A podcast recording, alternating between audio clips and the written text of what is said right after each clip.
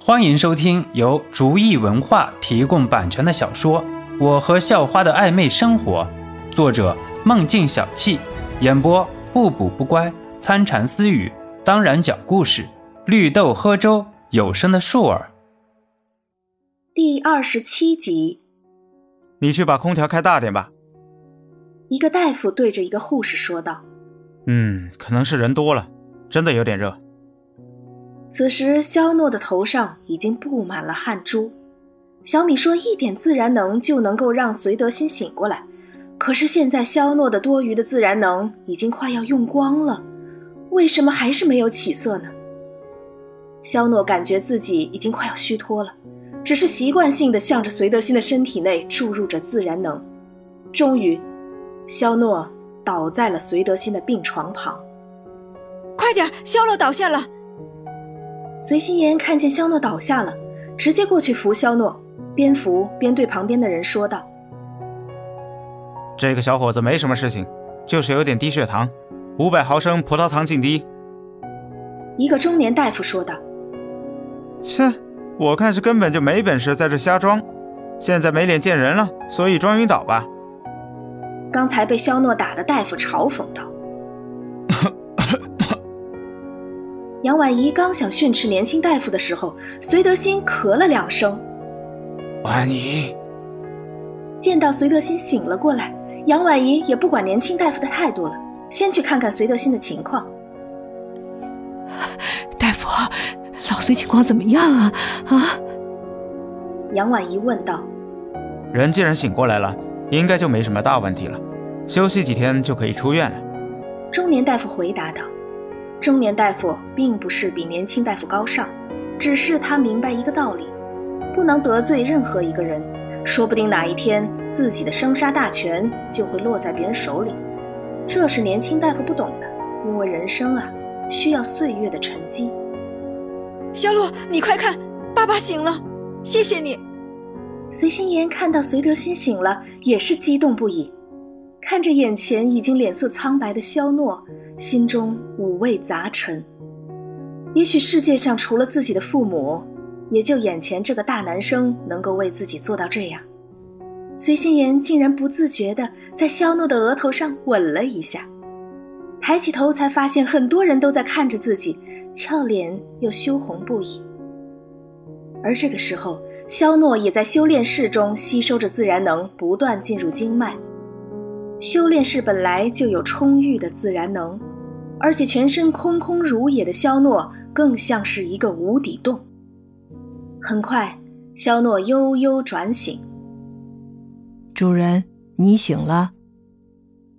小米关心的问道。你不是说一点就够了吗？肖诺问。一点就够了呀，可是主人没有找准穴位。自然能全部放到空间里去了，只有极其微量的自然能进入到了病人的身体，剩下的全部转化成了热能，所以那个屋子才会那么热。小米解释道。肖诺的脑袋瞬间拉出了好几条黑线，这不是典型的傻子做无用功吗？为什么不早说？肖诺很不满的问小米。我要说。可是主人没等到我说完啊！小米是没有感情的，可是被误会还是有点委屈。好吧，好吧，病人怎么样了？肖诺问。已经醒了，主人去在穴位里再补充一点自然能就好。我这就把穴位图展示给主人。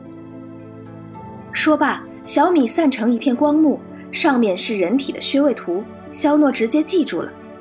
肖诺想出去把隋德新养好，可是感觉自己经脉里的自然能还在不断增加。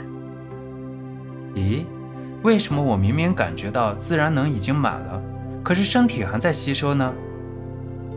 肖诺问小米：“主人刚才把经脉里流动的自然能全部用光了，经脉便是一个真空状态。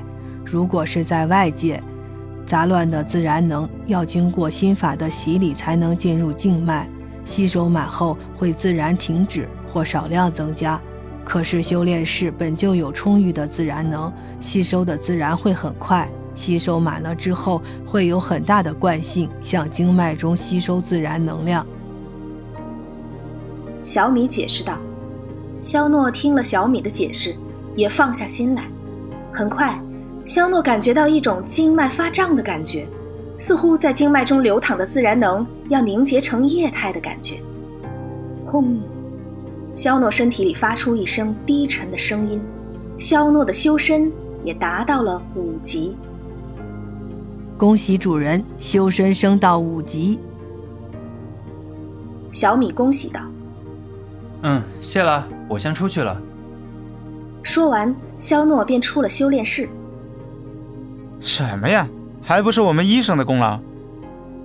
年轻大夫很不屑地说：“这个年轻大夫啊，就是一个有功劳就往身上揽，有责任就往别人身上推的人。”呵，既然你那么厉害，能不能让病人现在就康复呢？肖诺在一旁微笑地看着年轻大夫。哼，过几天病人自然就康复了。”年轻大夫说道。“你是说过几天就永远没事了？”本集播讲完毕，感谢您的收听，喜欢请点击订阅加关注，下集更精彩。